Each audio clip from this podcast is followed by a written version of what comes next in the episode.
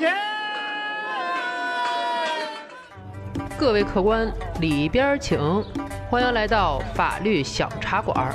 有请中央电视台法律讲堂节目资深主讲人周密律师和您说说身边事儿，解解心中忧。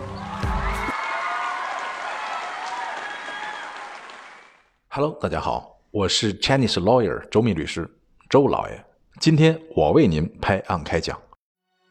二零零八年的汶川大地震，听友们应该还记得，那次地震带给很多中国人以极大的震撼。不瞒您各位，电视画面里反映的灾难情况，把周老爷我看的也是泪流满面的。当时我真打算去四川，给人家干半个月活，再留点钱什么的。嗨，说这个干嘛？说正事儿。今天我说的是在地震中幸存下来的一对兄弟，常涛跟常二涛。出事那一年，常涛十五，二涛十岁，俩孩子从废墟中爬了出来，但是爹妈没了。而且二涛的腿也砸折了。回头看着面目全非的家乡，哥俩抹了一把泪水。常涛背着弟弟，一步一回头的跟随逃难的乡亲们走出了大山。自此，两兄弟相依为命，再也没有分开过。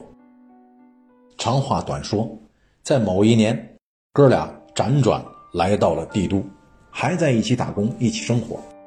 因为在灾难中，二涛受伤，一直没有恢复好，而且影响了发育，所以个子也矮，腿也细，总之看着就不是一个健全人。这也直接影响了二涛找工作、找对象。常涛啊，是到哪儿都一直带着二涛，自己有对象都因为不撒手二涛而分手了。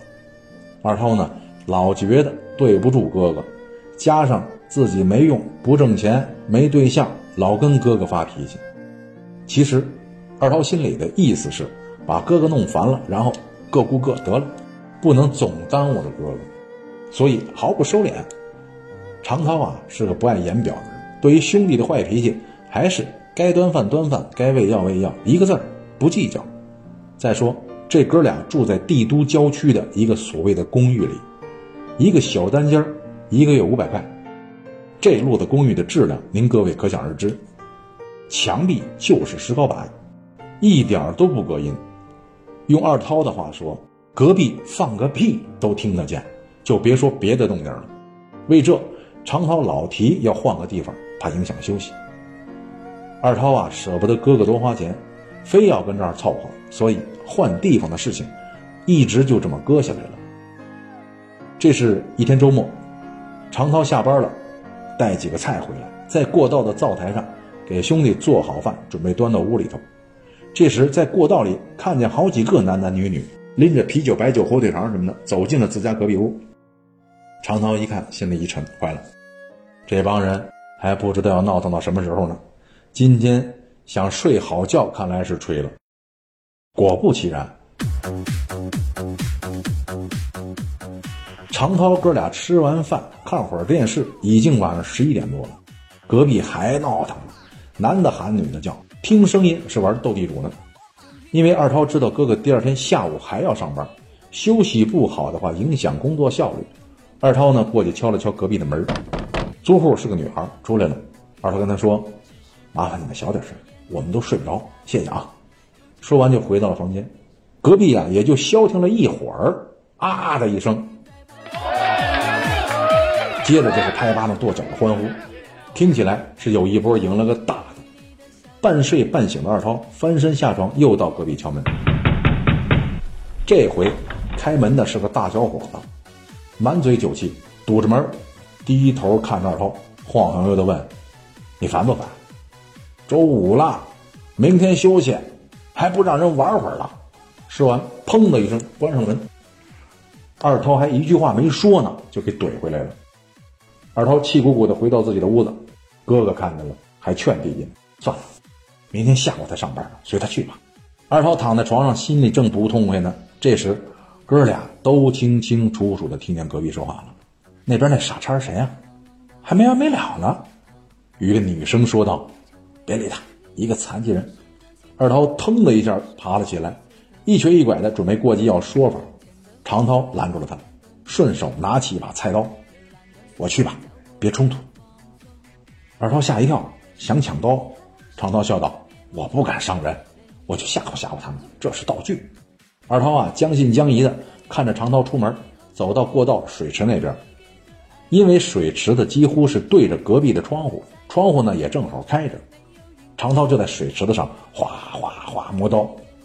这时正好有一个人从隔壁出来要上厕所，经过常涛身边，常涛啊装疯卖傻，自言自语道：“够快了。”够快了，这个人立刻折返回屋。